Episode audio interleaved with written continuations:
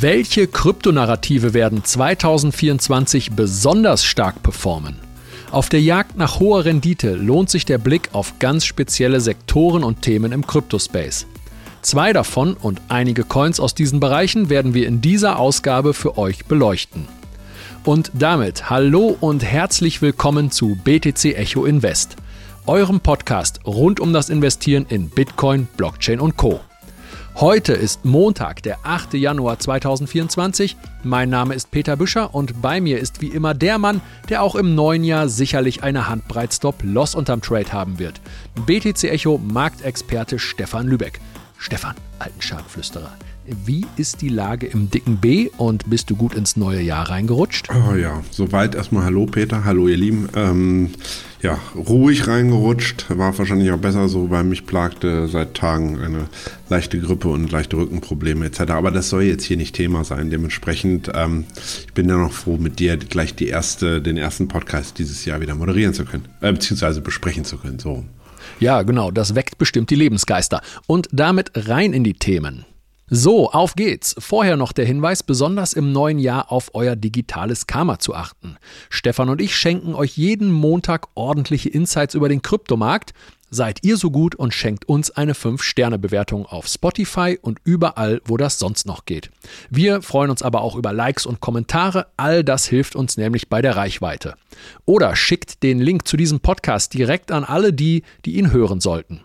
Vielen Dank an dieser Stelle für die vielen neuen positiven Bewertungen auf Spotify. Da haben wir jetzt die Hürde von 500 übersprungen und erreichen die Gesamtnote 4,9 von 5,0. Das freut uns und unser nächstes Ziel sind jetzt die 600. Und wenn ihr euch fürs neue Jahr vorgenommen habt, euch mehr mit euren Finanzen auseinanderzusetzen, dann guckt euch die beiden neuen Masterclasses in der BTC Echo Academy an. Einmal geht es recht tief und anschaulich um die Centralized Finance vier DeFi-Strategien für maximale Rendite und des Weiteren geht es um das Investieren in Kryptowährungen in fünf Schritten zum eigenen Portfolio. Die Masterclasses findet ihr unter www.btc-echo.de-academy-schulungen und den Link dazu packen wir euch natürlich in die Show Notes. So, jetzt starten wir mit dem ersten Wochenrückblick 2024. Stefan, versorge uns einmal bitte mit dem Marktupdate. Ja, also vorhin habe ich noch äh, geschrieben, Bitcoin scheint wie festgetackert. Das hat er wohl gehört und sich direkt gedacht, okay, nee, so ganz festgetackert bin ich ja doch nicht. Sieht ja aktuell so aus, als würde er wieder die 45.000 angreifen wollen. Nichtsdestotrotz, ähm, die Handelsrange der letzten 30 Tage hat unverändert Bestand, muss man dazu sagen. Und ähm, ja, die größte Kryptowährung, obwohl es jetzt gerade wieder zuckt in den letzten Stunden, scheint äh, auf die bevorstehende, und wir warten ja alle drauf, ETF-News durch die SEC mit Deadline 10. Januar, wisst ihr ja alle sicherlich, zu warten. Und im Verhältnis zur Kursentwicklung der Aktienindizes, ich weiß nicht, wer von euch dazu ja in der letzten Woche mal drauf geschaut hat, sowie der ja etwas doofen oder schlechten Tendenz im Altcoin-Sektor, kann sich der Bitcoin-Kurs trotz der ja anhaltenden Seitwärtstendenz mit einem Kursplus von rund 5% seit Jahresanfang dennoch gut behaupten. Die US-Indizes S&P 500 und Nasdaq starteten gegen so schwach wie seit über 20 Jahren nicht mehr in die erste Handelswoche. Der S&P 500 verlor 2,5 Prozent im Wochenvergleich. Der Tech-Index Nasdaq 100 sogar knapp 4 Prozent im Wert.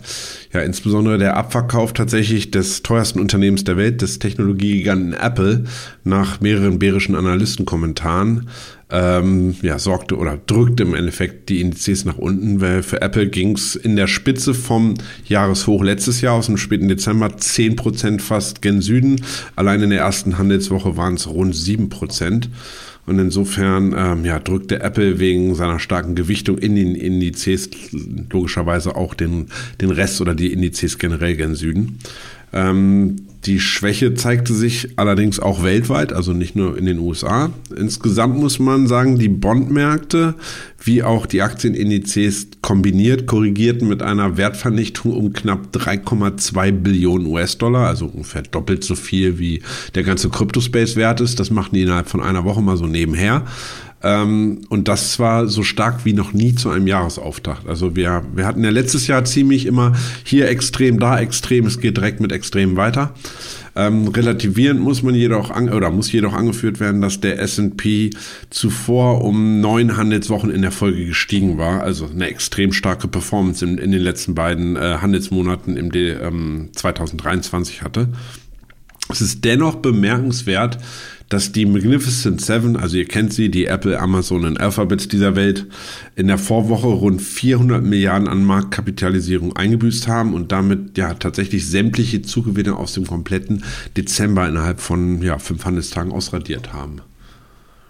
Ja, Stefan, du hast diese extremen diese extrem schlechte Performance ja gerade sehr ausführlich geschildert und die Wertvernichtung, die so hoch ausgefallen ist wie noch nie. Also da wurde ein absoluter Negativrekord aufgestellt und auch der, der Staat so schwach wie seit 20 Jahren nicht mehr. Und ihr müsst jetzt wirklich ganz stark sein. 2024 wird nämlich so richtig mies. Also zumindest statistisch gesehen für den klassischen Aktienmarkt. Ja, wie kommen wir darauf? Es gibt den sogenannten 5-Tage-Indikator. Der misst relativ simpel, welche Performance der SP 500 in den ersten fünf Handelstagen eines Jahres hinlegt. Und ist das Ergebnis positiv, dann wird es mit circa 80-prozentiger Wahrscheinlichkeit ein Jahr, welches um die 14, um die 14 Prozent Kursplus einfährt. Ist das Ergebnis der ersten fünf Tage allerdings negativ, dann kann das Jahr mit einer immer noch über 50-prozentigen Wahrscheinlichkeit zwar immer noch positiv ausfallen, das durchschnittliche Jahresplus liegt dann aber nur noch bei circa einem Prozent. Ja, und jetzt die Gretchenfrage, wo stehen wir heute? Aktuell weist der S&P 500 ein Minus von, ja, es sind nicht mehr 1,77, der hat sich bewegt, auch heute, ich glaube, es sind noch minus 1,4 oder 1,5 Prozent, weist er ein Minus seit Jahresbeginn am 2. Januar auf. Ja, und heute ist der fünfte Tag und damit auch der letzte für diesen Indikator. Und wenn sich der Markt heute im Verlauf des Tages also nicht noch ordentlich nach oben bewegt, dann stehen die Vorzeichen für die klassischen Märkte im Jahr 2024 nicht allzu bullisch. Aber Stefan, vielleicht sehen wir ja noch eine positive Entkopplung dann des Kryptomarktes von den klassischen Märkten. Und wie ist generell dein Blick auf diesen Fünf-Tage-Indikator? Naja, also mit Blick auf das Handelsjahr 2024 und um deiner angeführten Fünf-Tage-Regel etwas entgegenzusetzen, Peter, äh, führe ich gerne noch zwei andere Statistiken an. Zum einen liegt die Wahrscheinlichkeit eines bullischen Handelsjahres des S&P nach 20% Kursanstieg in 2023, die hatten wir nämlich, ähm, insgesamt waren es 23%, bei 80%. Also durchschnittlich, stieg der Kurs nach 20 oder mehr Prozent Kursanstieg im Vorjahr ähm, um weitere 10% im Folgejahr, in diesem Fall dann bezogen auf 2024. Schaut man dann auf die Wahljahre in den USA, bestätigt sich diese Tendenz weiter. Seit 1928 stieg der S&P 500 äh, im, in Wahljahren äh, in 83% der Fälle gen Norden im Durchschnitt um ungefähr 11,3 Prozentpunkte. Ja, 1928, wir erinnern uns alle. Nein, du hast natürlich recht. Und wenn ein Republikaner gewählt wurde, dann stieg der Index um 15,3 Prozent, um das nochmal ein bisschen weiter auszudifferenzieren. Wenn ein Demokrat gewählt wurde, dann um 7,6. Also die republikanischen Präsidenten, die dann gewählt wurden, hatten eigentlich dann ein doppelt so, eine doppelt so starke Kursperformance im Index verursacht wie die Demokraten. Und wir haben hier also eindeutig einen Kampf der Statistiken und leider nicht die Eindeutigkeit, die man sich davon erhofft. Ich bin jetzt mal die US-Präsidentenwahljahre durchgegangen, an denen die Index-Performance vom SP 500 negativ war. Und das war 2008 Obama mit 37 Prozent. Und hier waren auch die ersten fünf Tage negativ. Bei Bush 2000 waren die ersten fünf Tage ebenfalls negativ und dann gab es eine negative Performance. Ja, und dann müssen wir eigentlich schon sehr, sehr weit zurückschauen ins Jahr 1940 zu, zu Roosevelt. Da war auch eine negative Performance im SP 500 vorhanden, aber da kriegen wir jetzt aktuell keine vernünftigen Daten für die ersten fünf Tage mehr.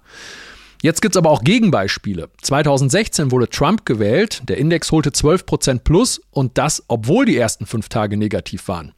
1988 konnte Bush Senior einen negativen Jahresstart in 16,8% plus verwandeln.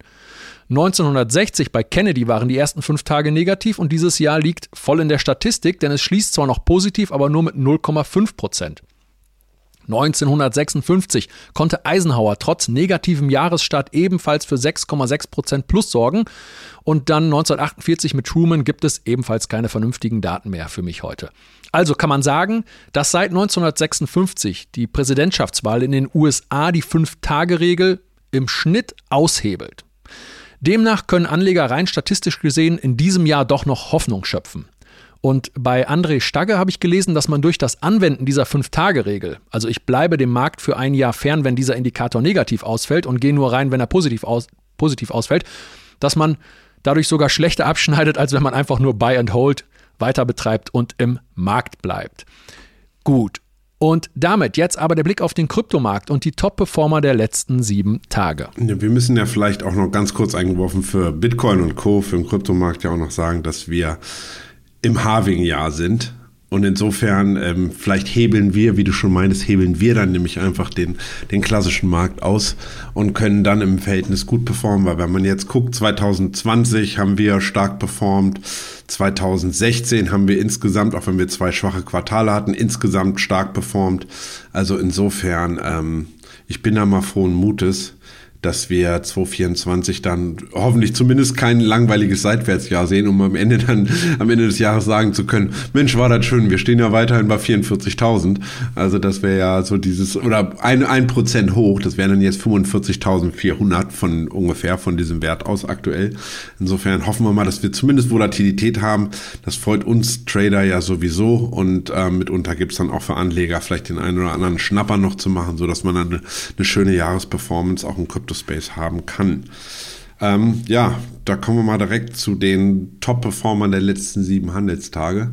Die sahen tatsächlich gar nicht so gut aus, muss man sagen. Also es gibt auch gar nicht so viele. Ich glaube, das hat sich seit heute Morgen ein wenig verbessert, wie ich das einschätzen würde, aber so viele mehr sind es gar nicht geworden. Ähm, ja, angeführt wird äh, die Liste der Top 100. Ich aktualisiere nochmal gerade ähm, von dem Layer 2 Projekt äh, Stacks. Ich glaube, Stacks hatte auch in der, in der letzten Sendung, als wir darüber gesprochen hatten, glaube ich, auch schon, war schon auch schon einer der Top-Performer.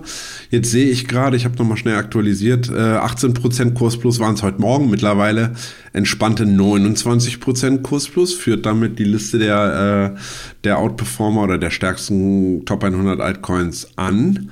Ähm, Profitieren tut der Stacks-Kurs zum einen von der anhaltenden relativen Stärke des Bitcoin-Kurses sowie dem Interesse an den, muss man sagen, Bitcoin Ordinals, BRC20 Token hatten wir hier auch immer mal wieder angesprochen.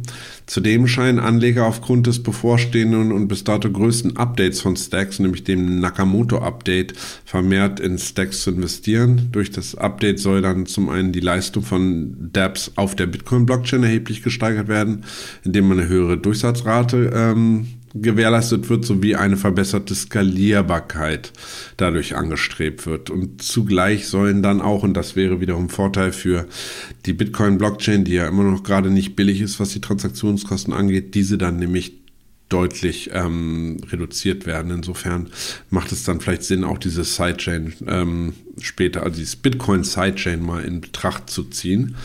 Ähm, Ebenfalls zweistellig im Wert. Warte ganz kurz. Ja. wann ist das Nakamoto-Update? Weißt ähm, du das? Das zufällig? genaue Datum haben die noch nicht gesagt. Ich habe das probiert für ihn rauszufinden. Das muss irgendwann im Februar sein. Es findet auf jeden Fall vor dem Harving statt.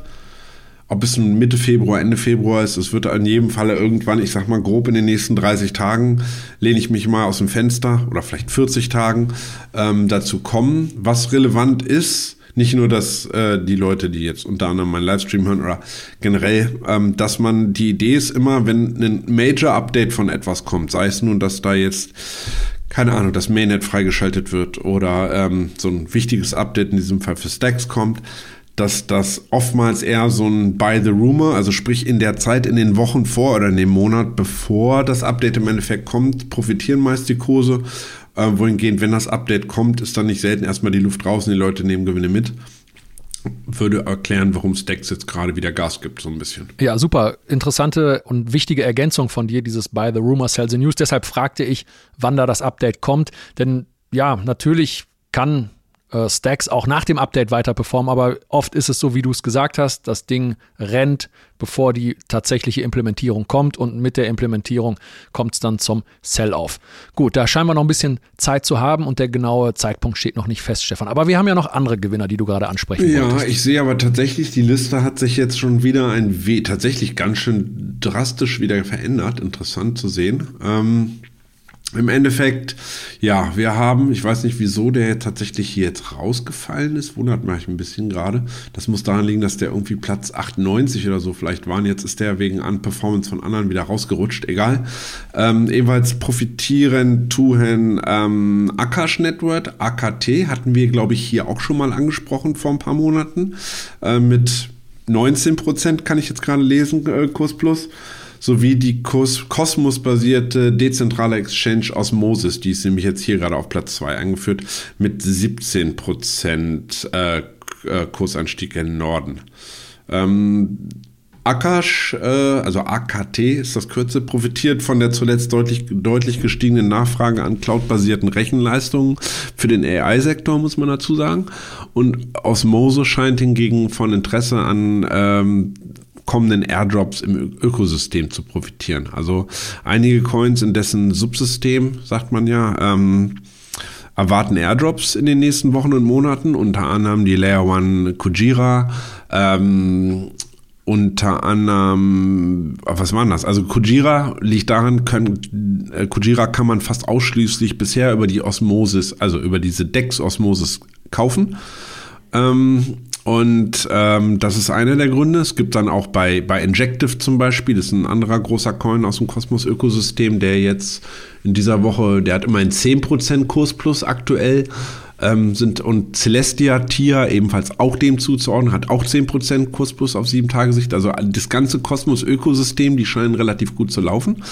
Und ähm, das hat auch ein bisschen damit was zu tun. Zum einen, ähm, dass die nämlich eine der Voraussetzungen oder eine mögliche Chance, so einem Airdrop ähm, partizipieren zu können, ist, dass man diese Coins äh, staked. Also im Grunde genommen schlicht und einfach, man kauft diese Coins, man äh, packt sie in, ähm, eins gibt eins, eins, zwei, drei Wallets. Kepler ist so das bekannteste für das Kosmos-Ökosystem. Da schmeißt man die einfach rein, staked sie und mitunter ähm, profitiert man dann davon oder wird honoriert dafür, dass man sie gestaked hat und bekommt dann einen Airdrop ab.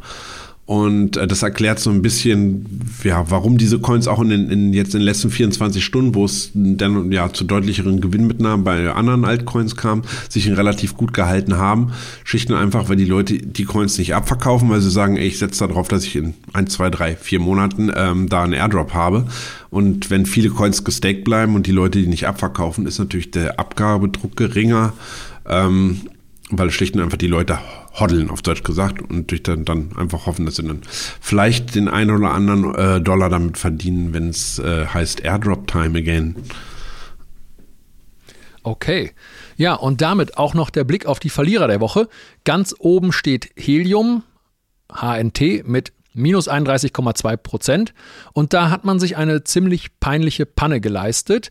Wie wir hier besprochen haben, hat Helium, also nicht direkt Helium, sondern Helium Mobile hat ja zusammen mit T-Mobile in den USA einen neuen Handytarif für 20 Euro monatlich aufgesetzt.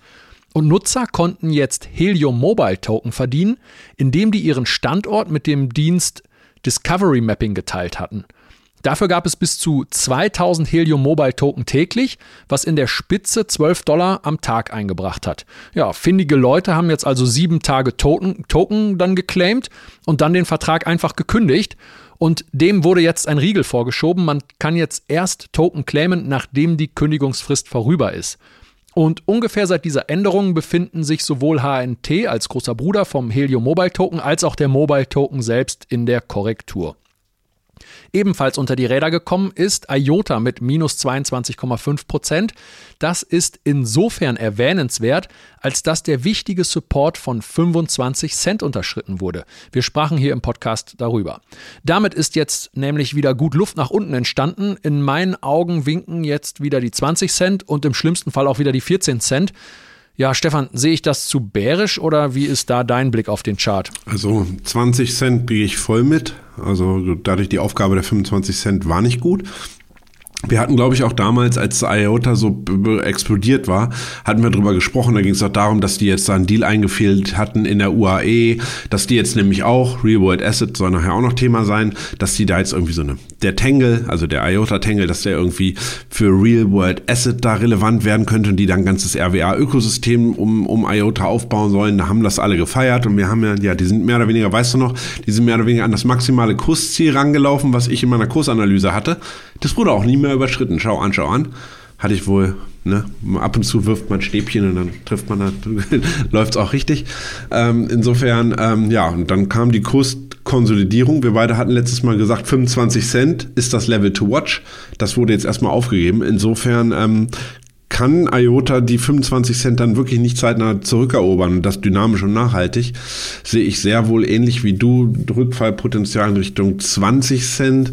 Drunter, ja, du sagst 14 Cent, ich sage, fällt die 20 Cent und sozusagen kommt eine Korrekturausweitung, zumindest mal Bereich um 16 Cent irgendwie vorstellbar. Ähm, ja, generell zeigt sich aber, dass Helium und IOTA nicht die einzigen Altcoin-Projekte mit deutlichen Kursabgaben sind.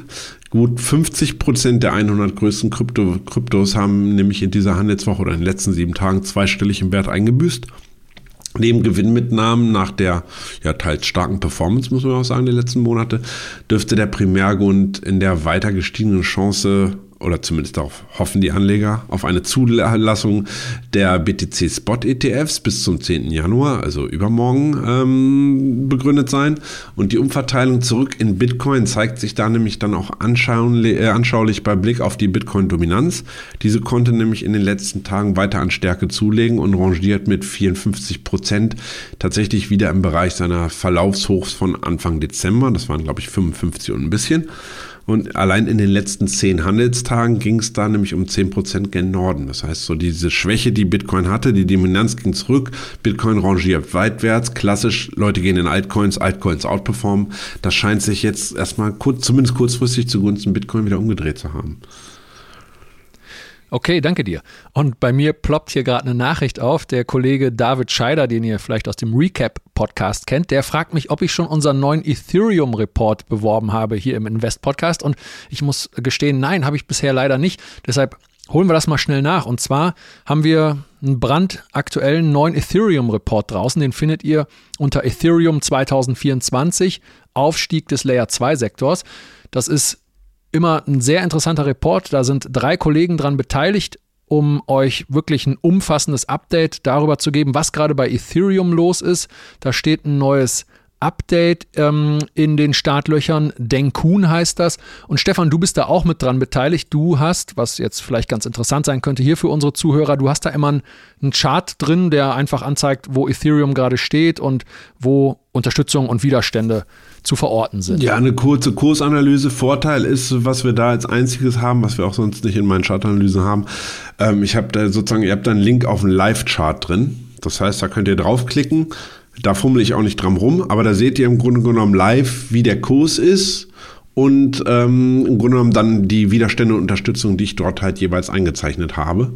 Ähm, Gleiches gibt es auch immer monatlich zum, im Bitcoin-Report, der immer ähm, zur Monatsmitte rauskommt. Ich glaube, der nächste kommt irgendwann so 17. Januar oder so, meine ich gehört zu haben. Jedenfalls da, sind die beiden einzigen Charts, wo ihr von mir tatsächlich Live-Charts habt. Insofern ist das vielleicht für den einen oder anderen interessant. Auf jeden Fall und wichtiger Hinweis, alle Reports, ob jetzt Bitcoin oder Ethereum, die könnt ihr kostenlos lesen.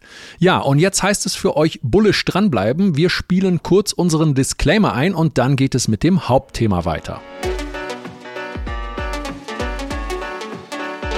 Achtung, dieser Podcast stellt keine Anlageberatung dar. Alle Aussagen dienen lediglich der Information und spiegeln die persönlichen Meinungen unserer Redakteurinnen und Redakteure wider. Und damit kommen wir zu unserem Hauptthema, den wichtigsten Kryptonarrativen 2024. Das letzte Jahr ist fulminant gelaufen. Bitcoin und weite Teile des Kryptomarktes konnten sich seit dem Tief rund um 15.000 US-Dollar pro Bitcoin sehr gut erholen und ordentlich Strecke im Chart hinlegen. Selektiv haben Layer Ones und aus deren Ökosystem dann diverse Coins und Meme-Coins ein hervorragendes Jahr hingelegt. AI-Coins profitierten in 2023 natürlich von dem AI-Hype und auch POW-Coins konnten im Bitcoin-Fahrwasser für einige Zeit sehr gut zulegen. Ja, jetzt wollen wir aber natürlich den Blick in die Zukunft richten und mal abklopfen, was die führenden Narrative im Cryptospace in den kommenden zwölf Monaten sein können. Stefan, du hast deine Glaskugel heute auf Hochglanz poliert. Wie ist dein Blick in die Zukunft? Okay, ich habe, ich mache nochmal so ganz sauber jetzt. also welche Sektoren bzw. Narrative im nächsten Bullenzyklus am stärksten performen werden, sieht man logischerweise immer erst retrospektiv. Also insofern mal äh, bei flach halten, so gerne ich denn doch äh, zurück in die Zukunft spielen würde und einmal gucken würde, Marty, Marty McFly mäßig, äh, was da so los ist, ähm, ist es tatsächlich so, dass das schwer zu sagen ist. Jedoch ist es durchaus generell als einfache Regel erstmal sinnvoll, sich mit den unterschiedlichen Sektoren generell auseinanderzusetzen. Also was gibt es da überhaupt? Und optimalerweise, wenn man dann ja, mal sich so ein Bild gemacht hat, ähm, zu spezialisieren. Also um sich zu sagen, okay, diese drei Sektoren meinetwegen finde ich interessant. Wir hatten das vor einer Weile auch schon mal, als wir über Gaming-Narrative gesprochen hatten, da hatten wir, hatte ich das auch schon mal so ein bisschen angesprochen. Unter anderem Gaming, nur weil wir das jetzt heute nicht aufführen, heißt nicht, dass Gaming jetzt auf einmal raus ist aus Stefans Denke, sondern ähm, Idee ist einfach heute vielleicht nochmal was anderes vorzustellen. Generell sollte aber mal wichtig sein, dass man sich zumindest mal ein wenig auf etwas spezialisiert mit dem Ziel, interessante Investmentchancen zu exerpieren, will ich das mal nennen. Denn nur wenn man tiefer in einem Sektor eintaucht, steigt die Chance, Coins zu finden, die ja auch innerhalb dieses Sektors eventuell dann nämlich noch eine Outperformance im Vergleich zu ihrer Konkurrenz erreichen werden.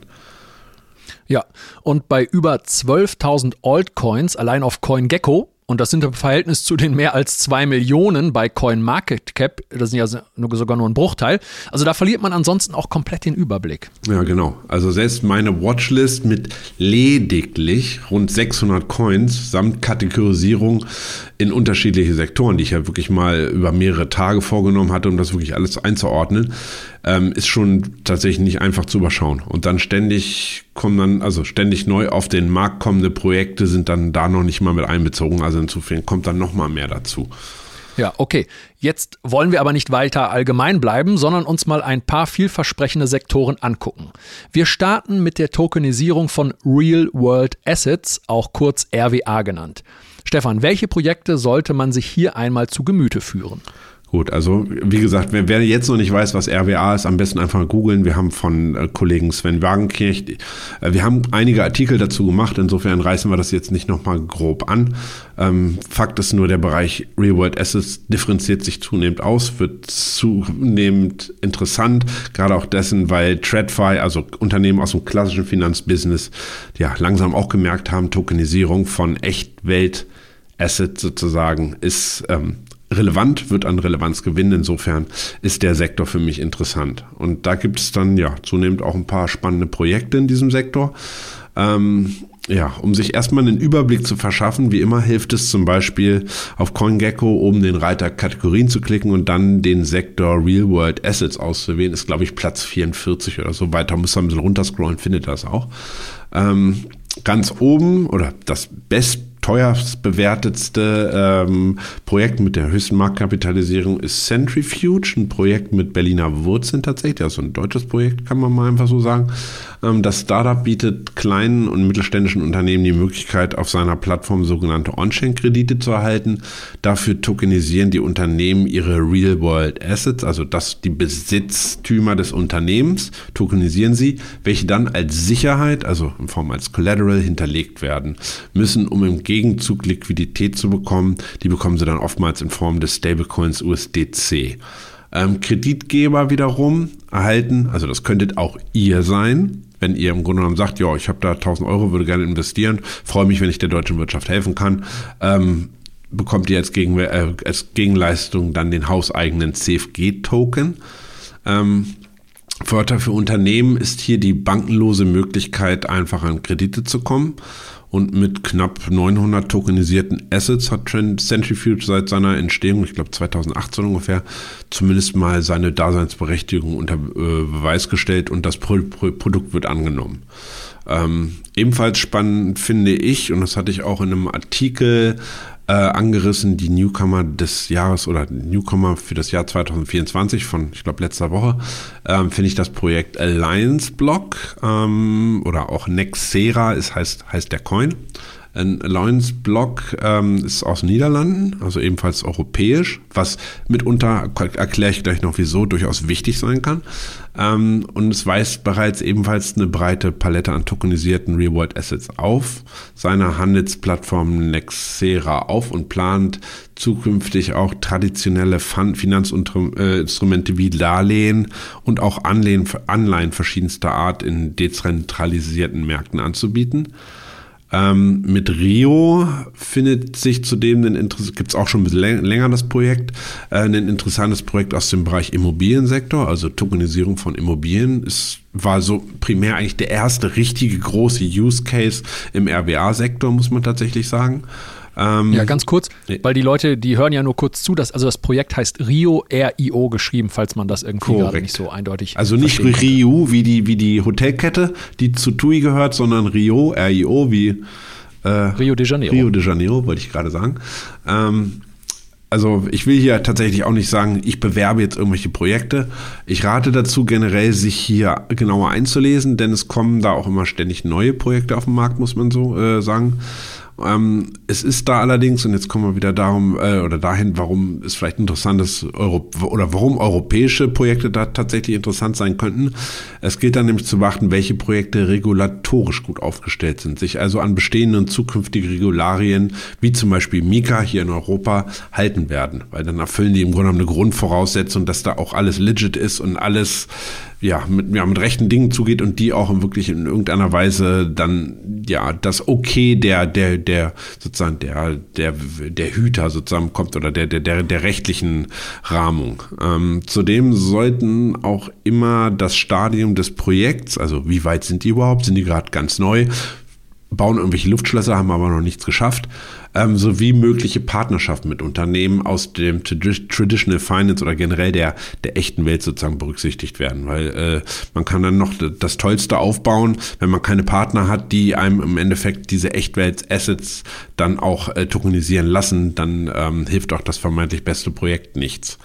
Ähm, ich schaue daher aktuell auch zum Beispiel auf, auf das Unternehmen Dusk, sollte einigen Leuten auch bekannt sein, welches ebenfalls schon länger am Markt ist und demnächst nämlich nach jahrelanger Arbeit und gefühlt 17 Verschiebungen, zumindest gefühlt, endlich sein Mainnet veröffentlicht. Ähm, ja, also Dusk auch D-U-S-K geschrieben, wie beim Film From Dusk Till Dawn. Korrekt. Und die sitzen tatsächlich auch äh, in Europa. Die sind, glaube ich, in, immer noch, also die sitzen in Amsterdam, irgendwo in so einer Querstraße, irgendwo in Amsterdam. Äh, und haben da eigentlich auch ein ganz nettes Office. Ich kann mich an so ein Bild da aus 2019, glaube ich, erinnern. Das sah schon ganz cool aus.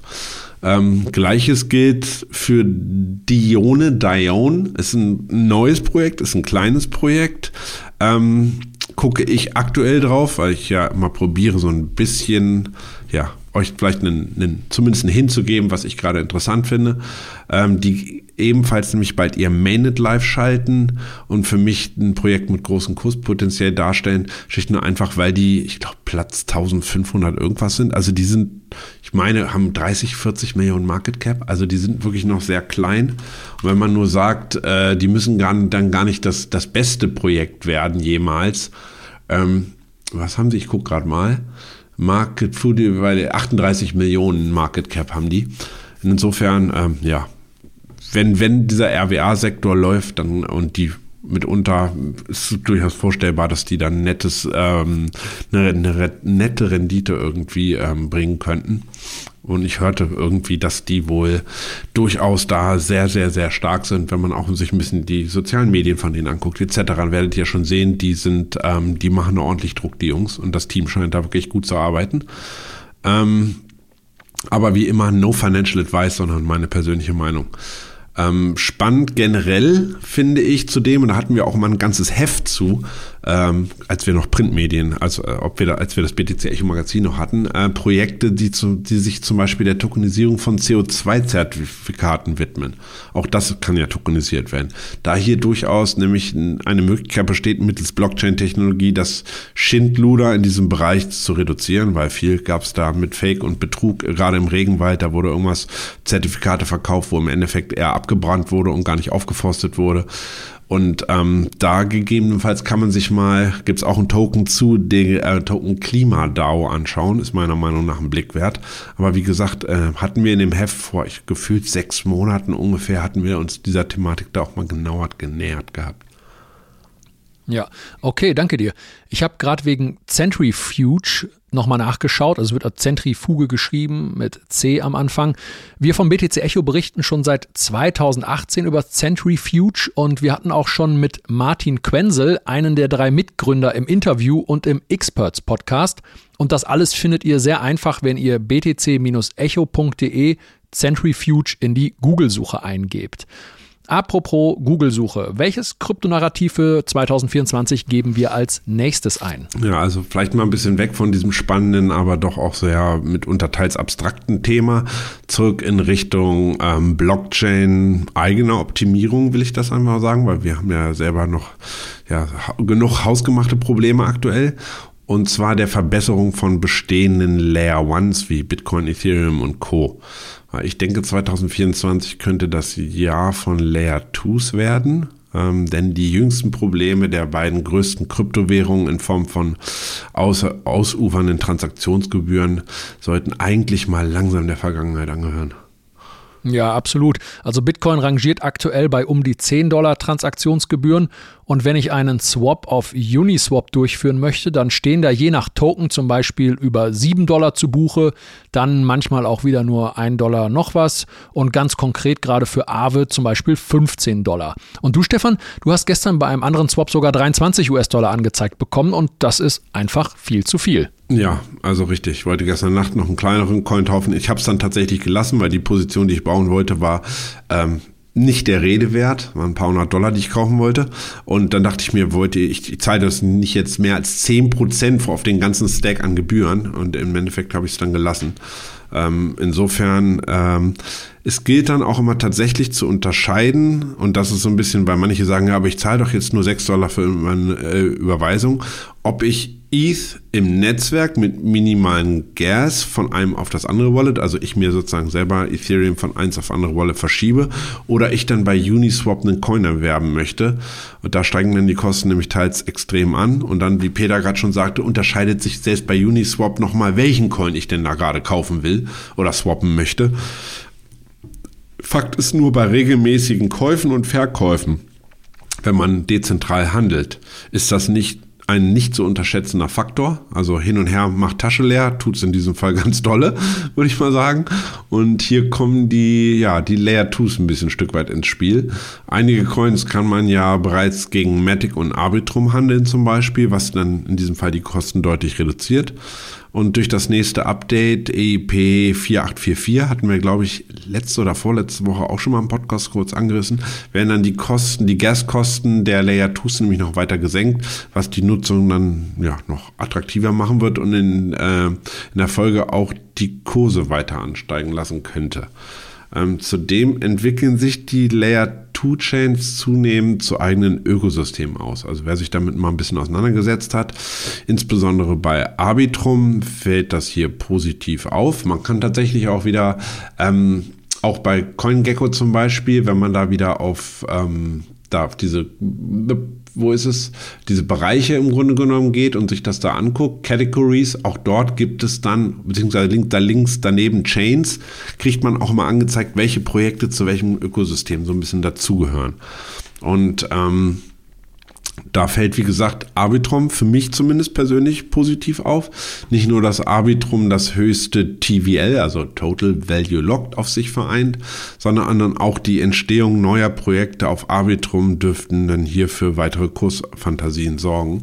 Mit Beispiel Radiant oder auch GMX, der ja, zweit- oder drittgrößten Derivat, dezentralen Derivatebörse äh, im Kryptosystem ähm, haben sich da, um mal zwei Projekte äh, zu nennen, äh, durchaus schon interessante Sachen entwickelt. Und da stehen auch noch weitere Projekte in der Pipeline.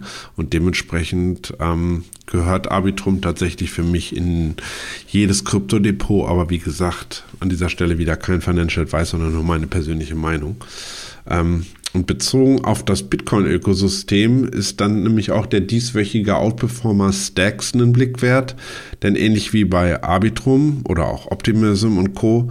im Ethereum-Ökosystem bietet diese Sidechain, also Stacks, äh, neben der Einführung von Smart Contracts, die gibt es nämlich durch Stacks dann nämlich endlich auf, auch auf der Bitcoin-Blockchain, ähm, zudem die Möglichkeit deutlich reduzierter Transaktionsgebühren. Und wenn man jetzt überlegt, so wie Peter vorhin meinte, 10 Dollar für eine Bitcoin-Überweisung, ähm, da kann man mitunter dann mal was sparen und unter der Prämisse eines, ja, und das dürfte, denke ich mal, anhalten, anhaltendes Interesse, äh, anhaltenden Interesses an BRC20-Token und Ordinals etc., ähm, ist dann ja ein derartiges Angebot mit, meiner Meinung nach unerlässlich. Insofern äh, Stacks durchaus interessant.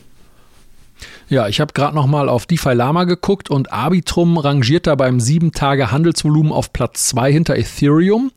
Ethereum kommt auf 9,4 Milliarden, Arbitrum auf 7,1 und verdrängt damit sogar Solana mit 5,1 Milliarden. Beim DEX TVL, also dem DEX Total äh, Value, Locked, kommt Arbitrum auf Platz 3 hinter Ethereum und der Binance Smart Chain. Auf Ethereum sind 5,8 Milliarden gelockt, auf der BSC 1,7 und auf Arbitrum 1,6 und auf Solana dann nur noch 475 Millionen, also durchaus starke Werte für Arbitrum. Ja, und jetzt wollen wir eigentlich noch ein drittes spannendes Kryptonarrativ für euch beleuchten, aber wenn ich mal auf die Uhrzeit gucke, wie lange wir hier schon plaudern, verlegen wir das aus zeitlichen Gründen auf nächste Woche und dann wird es unter anderem um Modularität gehen. Und damit planen wir die zweite Handelswoche in 2024. Stefan, welche Termine stehen am Finanzmarkt in den nächsten Tagen an? Ja, tatsächlich, zweite Handelswoche ist aus Datensicht als definitiv ruhig anzusehen. Die ersten relevanten Wirtschaftszahlen, ähm, in diesem Fall logischerweise aus den USA, werden am Donnerstag um 14.30 Uhr veröffentlicht. Die neuesten Inflationszahlen aus den USA stellen gleichsam die relevantesten Daten für die Woche dar. Und am Freitag folgen dann noch die neuesten US-Erzeugerpreisdaten, klassischerweise kommen immer erst die Verbraucherpreise, dann die Erzeugerpreise, immer hintereinander.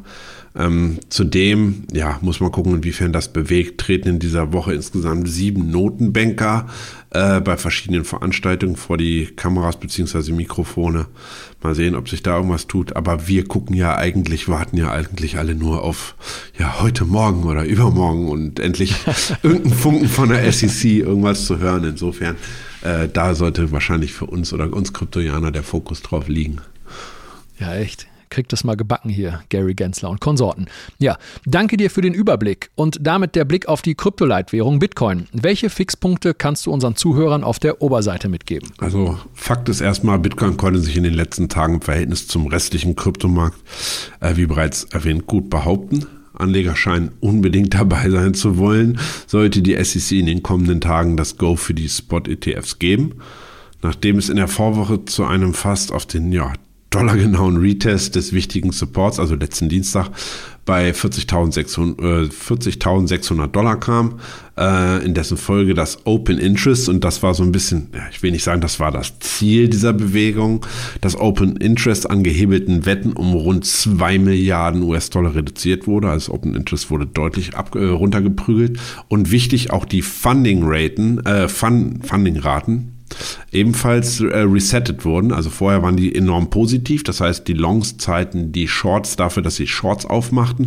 Das wurde jetzt wirklich wieder auf Null runtergekloppt. So ein Reset ist auch immer wichtig, damit wir dann im Endeffekt wieder äh, ja, steigen können und die Bewegung nicht so einen, so, einen, so, einen, so einen unnatürlichen Charakter hat, dass es nur über die Futures geht und gar nicht über den Spotpreis.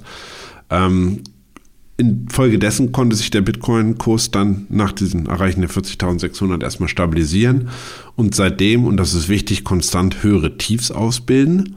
Ähm, dass Bitcoin sich in den frühen Morgenstunden trotz teils deutlicher Kursrücksetzer bei vielen Altcoins, also sprich vor ja, 14, 16 Stunden, ähm, oberhalb der wichtigen Supportmarke bei 43.200 give or take stabilisieren konnte und in den letzten Handelsstunden, in den letzten drei, vier Handelsstunden, die dann die 44.200, die hatte ich in der Vorwoche auch schon mal als relevante Marke genannt, wieder zurück überwinden konnte und dann tatsächlich optimalerweise jetzt aktuell auch per 4-Stunden-Close darüber geschlossen hat, ist erst ebenfalls positiv zu werden.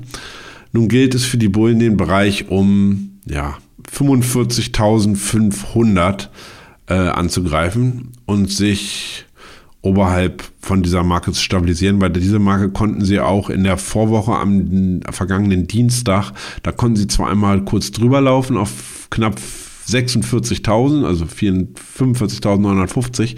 Aber ich zähle mal gerade eins, zwei, drei, vier, vier Kerzen äh, in Folge schafften sie es dann nämlich nicht, diese 45.500 rauszunehmen. Insofern ist diese Marke dann wichtig. Ähm, aktuell wirkt es dennoch wieder so ein bisschen so, dass wir da wieder Frontrunning im Markt haben. Also es ist wieder im vollen Gang und die Anleger ja, spekulieren schlicht und einfach auf eine Freigabe oder eine Zeitgabe frei, zeitnahe Freigabe der SEC, also der Bitcoin Spot ETFs. Ähm, gelingt es dann den Bullen, den Kurs auf ein neues Jahreshoch ausbrechen zu lassen, ob nun noch davor oder mit im Zuge der News oder danach, wird man alles sehen, ist ein Anstieg in Richtung 46.200 zu planen. Diese Marke sollte dann aber eigentlich wirklich nur Zwischenstation sein. Ähm, bei einem Durchbruch über dieses Level wäre ein Durchmarsch bis in die Zone zwischen 47.000 und 48.540 vorstellbar. In dem Bereich haben wir das eine markante Hoch vom, ich glaube, letzten Jahr, ja, letzten Jahr war das, sowie, Peter weiß es auch, übergeordnet, übergeordnetes 61er, also das Golden Pocket ähm, ist da definitiv erstmal Bremser. Denkt dran, selbst wenn wir da drüber, über, äh, also drüber schießen, heißt das nicht, wir haben das dann geschafft. Das ist per Tagesschluss, am besten mehr Tagesschluss muss das Ding durchbrochen sein. Dann kann man sagen, wir sind da wirklich drüber. Ähm, basierend auf dem Spot-Order-Buch von Binance sowie ja, den zumindest für eine Erstreaktion bullischen News oder zu erwartenden bullischen News rund um den ETF könnte Bitcoin dann nämlich zumindest mit einer so einer schnellen Kerze äh, die psychologisch relevante Marke von 50.000 äh, überschießen und dann in den Bereich zwischen ja 52.000 und 53.400 hochschnellen. Da liegt für mir, da liegt bei mir das erweiterte Golden Pocket. Das ist immer das 70er äh, Fibonacci äh, Retracement, was ich immer als oder zumindest im Kryptomarkt als relevant ansehe. Ähm, zwar hoffen viele, wenn ich so ein bisschen querlese, Anleger auf eine sogenannte God Candle direkt ans ATH oder drüber oder 100.000 in einer 5-Minuten-Kerze, was ich teilweise für wilde Theorien gelesen habe. Ähm, da muss ich aber so ein bisschen ja, ich will nicht sagen, ich will der Spielverderber sein, aber ich muss sagen, aus charttechnischer Sicht und dem Umstand, dass dafür dann auch immer noch einige Milliarden direkt in den Markt fließen müssten, bleibe ich dann vermeintlich bei meiner konservativen Prognose von maximal 53.400, äh, auch bei einer äh, Zusage oder beziehungsweise Freigabe der Spot-ETFs. Okay. Und was ist, wenn der Markt schwächelt und im schlimmsten Fall diese Spot-ETFs sogar abgelehnt werden oder sich auf erstmal weitere Monate in die Zukunft verschoben werden? Ja, also ein erstes Zeichen für eine zumindest kurzfristige Schwäche wäre ein Rückfall unter das heutige Tagestief bei 43,200. Ist immer, wenn ein Tagestief durchbrochen wird, geht es tendenziell immer weiter äh, in die, in die Trendrichtung sozusagen. Sollte dann auch diese zwei, auch die 42,500, da verläuft gerade die 200er EMA, EMA 200 im 4-Stunden-Chart unter anderem. Die wurde ähm, am dritten, also am Mittwoch und dann nochmal am Freitag jeweils verteidigt auf vier Stunden Basis und konnte nicht äh, von den Bären ähm, durchbrochen werden gen Süden nachhaltig. Insofern ist die wichtig ähm, fällt die auch, rückt die Marke von 41,600 wieder an den Blick. Ähm, interessanter finde ich dann aber tatsächlich den Bereich ähm, um 40.600. Das war ja auch das Vorwochentief vom, äh, was war das, vom Mittwoch, 3. Äh, Januar. Da waren wir ja einmal darunter gekracht auf diese 40.600. Die ist ähm, der Schlüsselsupport oder Schlüsselunterstützung. Dann wird diese aufgegeben und dann auch die 40-200, das war dieses Verlaufstief vom, äh, ich gucke gerade, äh, am 11. Dezember rum, wird aufgegeben, äh, könnte sich die Bewegung in Richtung 39,640 bis 39,320 ausweiten. Hier findet sich ähm, unverändert das Future Gap der CME.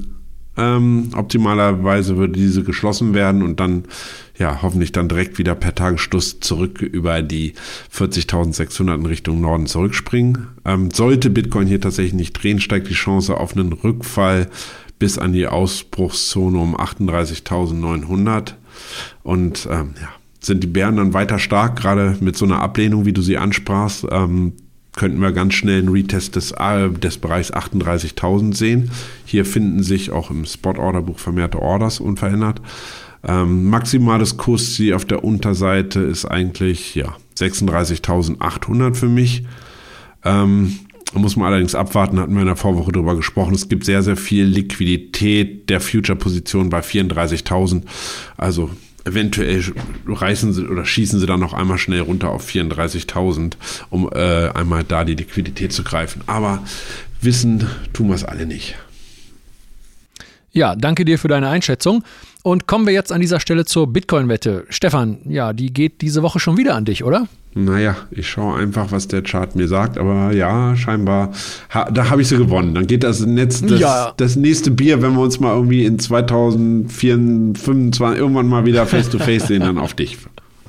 Ja, ja, ich halte das ja alles für Marktmanipulation, ist das doch. Also, glaube ich, irgendwie naja, gut, okay. Also auf jeden Fall wurden deine 45.400 abgeholt, meine 39.703 immer noch nicht. Und die lasse ich jetzt für diese Woche auch einfach mal da unten liegen. Ich tippe darauf, dass es positive Nachrichten zum Bitcoin Spot ETF gibt und Bitcoin die 48.000 erreichen wird. Ja, nur um im Anschluss dann bis auf 34.000 zu korrigieren, aber das ist alles noch Zukunftsmusik und sehr spekulativ. Für diese Woche schmeiße ich die 48.000 in den Ring. Stefan, wie lautet dein Tipp? Ah, achso, du lässt sie da unten liegen. Ach, jetzt bist du auch bullisch.